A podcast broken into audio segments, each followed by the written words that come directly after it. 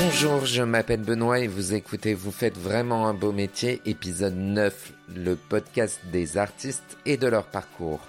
Dans chaque épisode, un ou une artiste nous raconte son parcours et nous explique ce qui a fait l'artiste qu'il ou qu'elle est aujourd'hui.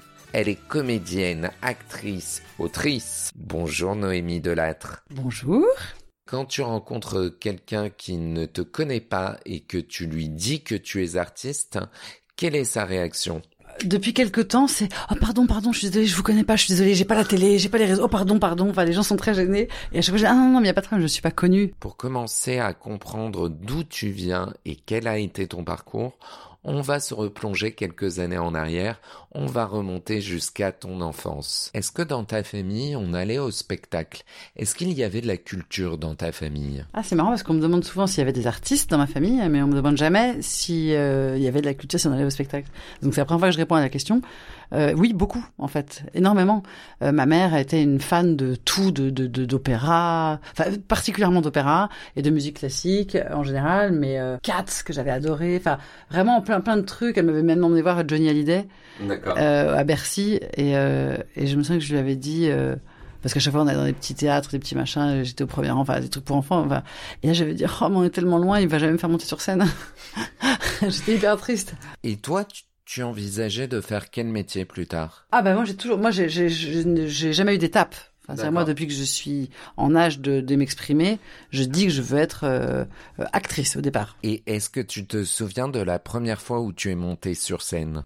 Bah, en fait, non, parce que j'ai l'impression que, euh, alors, ma première scène, en fait, c'était le salon de mes parents, enfin, mm. de ma mère, mais j'étais en représentation, enfin, les, les, premières photos de moi maquillée, déguisée en représentation, euh, j'ai trois ans, quoi. Ma mère me suspectait toujours de vouloir être actrice pour vouloir être célèbre, et en fait, je crois que c'était pas le cas. Je crois que j'avais évidemment un gros besoin de reconnaissance, comme la plupart des gens qui font ce métier. Euh, euh, mais de reconnaissance, c'était un truc plus psychanalytique. Je pense que j'ai jamais été midinette, jamais voulu être connue. Alors, on a une euh, épreuve dans ce podcast. J'adore. Il y a des jeux. Oh, ouais, ma passion. C'est la machine infernale. La machine infernale, c'est une machine qui tire au sort une question. Ouais. Au hasard, mais comme le hasard n'existe pas vraiment, c'est toi qui vas actionner la roue. J'adore. The result is, euh, si je n'avais pas été artiste, euh, si j'avais pas été artiste, mais en, je sais que, enfin, en tout cas pour le coup, je sais que j'aurais été philosophe, ça c'est sûr. J'aurais été en tout cas euh, penseuse. Mm. J'aurais été penseuse, j'aurais été écrivaine. Et, et d'ailleurs, c'est, je me réserve ça pour pour mes, mes vieux jours. Enfin.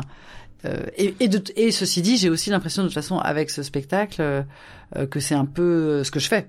Euh, que c'est sous une forme euh, humoristique et burlesque, etc. Mais que qui ce spectacle propose une vraie réflexion sur un sujet précis. enfin, pour moi, c'est un essai, un essai comique, mais c'est un essai. Et est-ce qu'à un moment, tu t'es dit, ça y est, ça marche, j'ai eu raison de choisir cette voie-là? Ça m'est arrivé 50 fois, et les 50 fois, ça a été déçu.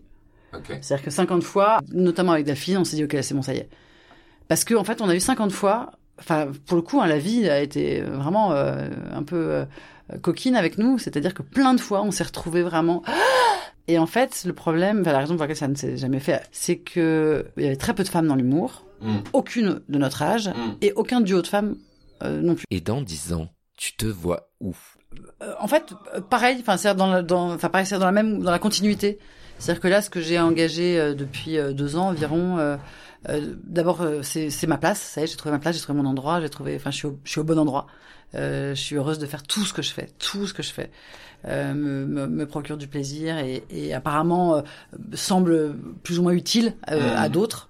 Euh, donc j'ai vraiment l'impression que je suis ouais que j'ai trouvé ma place et et puis voilà plus j'avance plus du coup je, je peux drainer de gens je peux me perfectionner je peux enfin donc j'ai vraiment oui l'ambition de continuer ça toute ma vie on te souhaite tout ça, Noémie. Merci. Un grand merci.